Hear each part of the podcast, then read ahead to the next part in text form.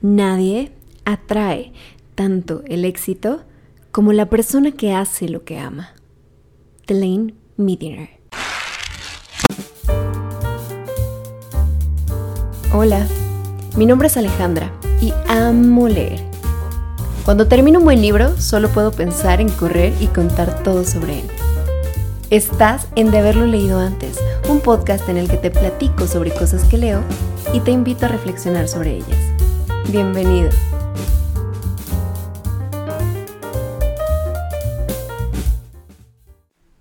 Hola a todos, espero que estén muy bien. Yo, como siempre, estoy aquí y me siento en mi zona, porque hacer esto de verdad me hace sentir que el tiempo no pasa. Yo deseo que ustedes también estén haciendo muchas de las cosas que les hacen bien. Bueno, pues hoy les quiero platicar que mm, ahora estoy tomando una certificación en coaching de vida y la verdad es que me está encantando. A propósito de esta certificación, estoy por terminar un libro que se llama Coaching del Éxito. Este libro fue escrito por Delane Midiner, que es dueña de su propia compañía de coaching y autora de varios libros en los que comparte su experiencia siendo coach. Para quienes no están familiarizados con el término del coaching, les platico un poquito que el coaching de vida consiste en un proceso de acompañamiento en el que el coach te hace un montón de preguntas que probablemente tú nunca te habías planteado y tú le respondes con cosas que probablemente no sabías que pensabas. Y te das cuenta que esas verdades que tenías en tu inconsciente han sido sobre las que has tomado un montón de decisiones en tu vida. El objetivo del coaching es destapar todas esas verdades, todas esas creencias adquiridas y cuestionarlas. Ponerte a pensar si de verdad eso en lo que has creído y bajo lo que has operado te ha conducido al mejor camino o debes hacer algunas modificaciones. Yo misma estoy viviendo un proceso de coaching, es parte de la certificación y te puedo decir que una de las cosas que ha cambiado en mí llevar este proceso es que me he puesto más alerta a las cosas en las que pienso y que siento. Es como si dejara el piloto automático para vivir una vida más consciente.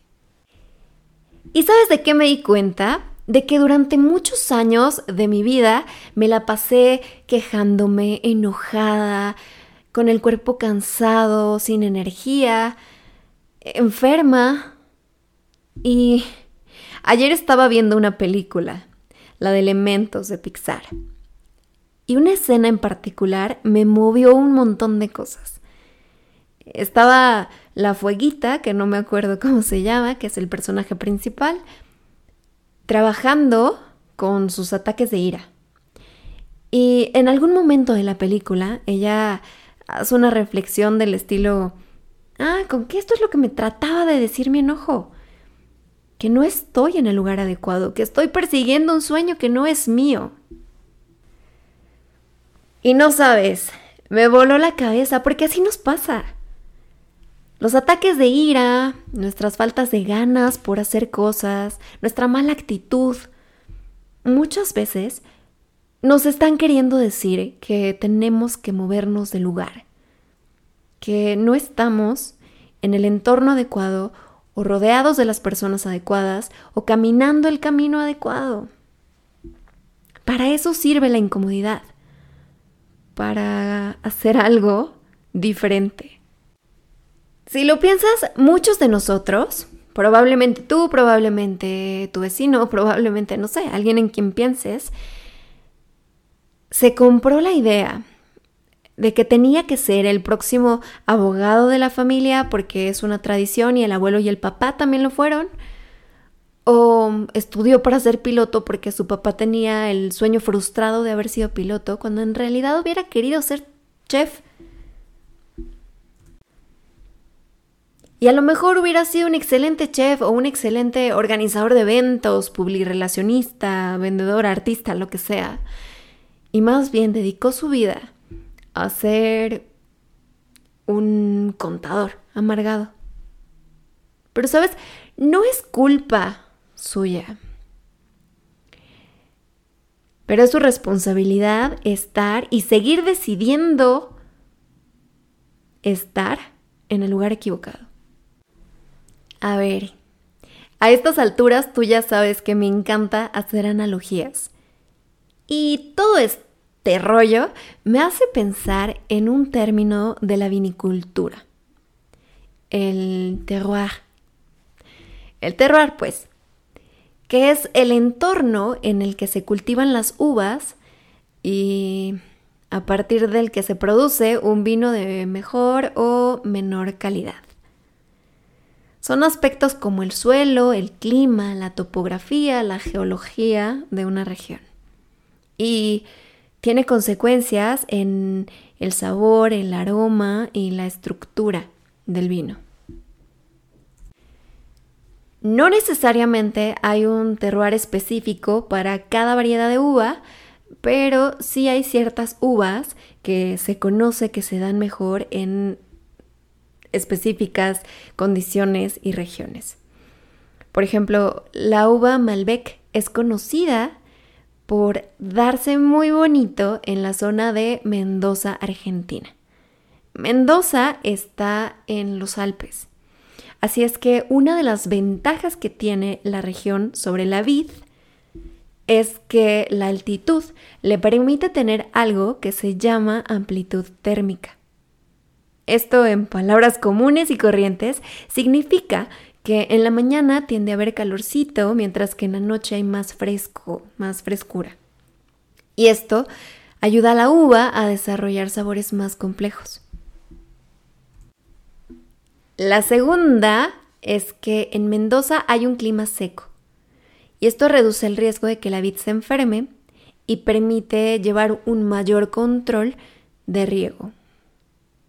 La tercera es que hay suelos pobrecitos en nutrientes y eso produce uvas de mayor concentración de sabor porque las uvas estuvieron estresadas durante su crecimiento. Por último, la exposición al sol es uniforme. Y todas estas condiciones aumentan la posibilidad de que el vino que se produzca con esta uva tenga un sabor rico y taninos suaves. Lo que quiere decir que se considera un vino fácil de tomar. Si yo te preguntara ¿Cómo se ve tu vida ahora? ¿Me dirías que estás en el terroir adecuado para cumplir tus metas? Es decir, ¿las condiciones de tu entorno son las apropiadas para conseguir eso que quieres? Como yo lo veo, estar rodeado de la gente que celebra tus triunfos y que quiere tu mayor bienestar es equivalente al clima para la vida. Estar en un trabajo en el que te reconocen y sabes que tienes oportunidad de crecer equivale al suelo, porque es un lugar fértil, un lugar en el que vale la pena sembrar tu esfuerzo y dedicación. Estar con una pareja que entiende y respeta tus prioridades y las apoya. Estar aprendiendo habilidades que están relacionadas con eso que te interesa o que se te da mejor todos esos son aspectos que te van a permitir mejores resultados. Estamos acercándonos al final del episodio y te quiero compartir tres ejercicios del coaching que pueden ser útiles para definir qué cosas verdaderamente estás persiguiendo y cuáles son los talentos que te pueden llevar a alcanzarlas. El primer ejercicio es contestar una serie de preguntas y yo te diría, date un espacio. Si quieres, pausa el episodio y vuelve a escucharlo cuando tengas un momento para ti, para mí y para las preguntas que te voy a hacer. Aquí te van. ¿Dónde vivirías? ¿Cuál sería tu rutina? ¿Quiénes serían tus vecinos? ¿Conservarías a tus amigos? ¿Tendrías nuevos? ¿Cómo serían? ¿Cuáles serían tus actividades de todos los días? ¿Cómo quisieras que la gente que te rodeara hablara de ti? El segundo ejercicio consiste en hacer un dream board, es decir, un collage de sueños. El ejercicio aquí es tener imágenes que te permitan visualizar con más claridad esa vida que tú quieres. Y aquí se vale divertirte, no te lo tienes que tomar tan en serio.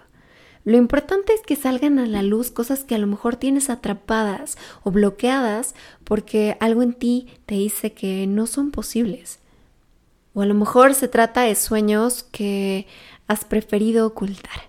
Pero bueno, contigo puedes ser completamente honesto, así es que ponte a buscar esas imágenes, imprímelas, recórtalas o lo que corresponda, y debajo de cada una de ellas escribe una frase que sea el significado que tú le das a esa imagen.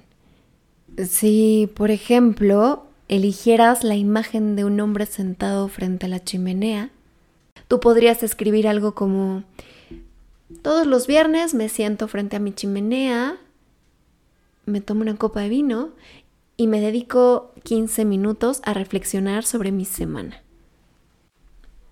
No hay límites.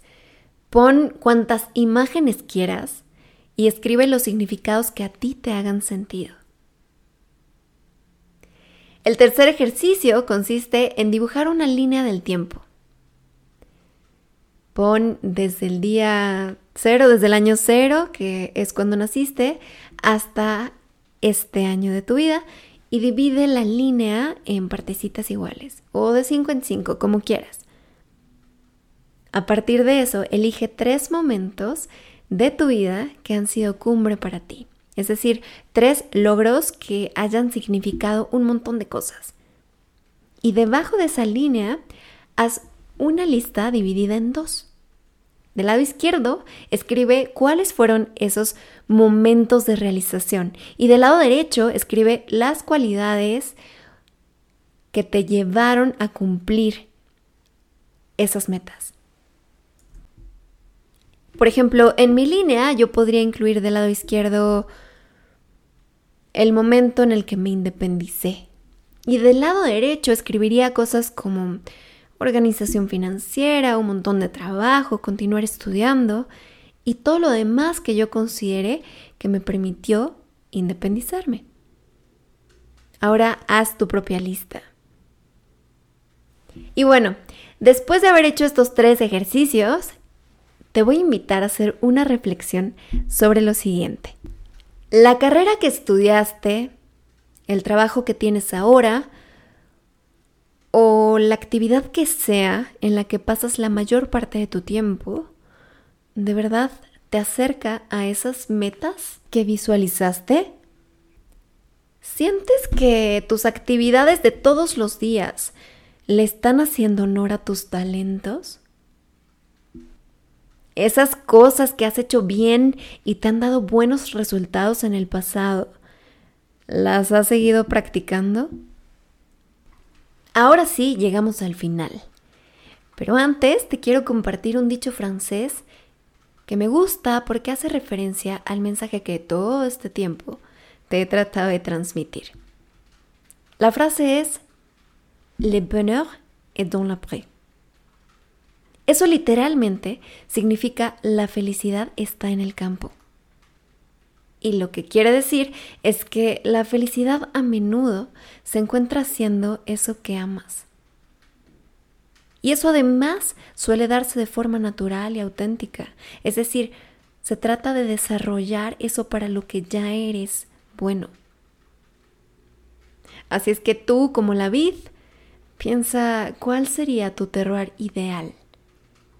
¿Cuál es el entorno apropiado para cumplir con tus sueños?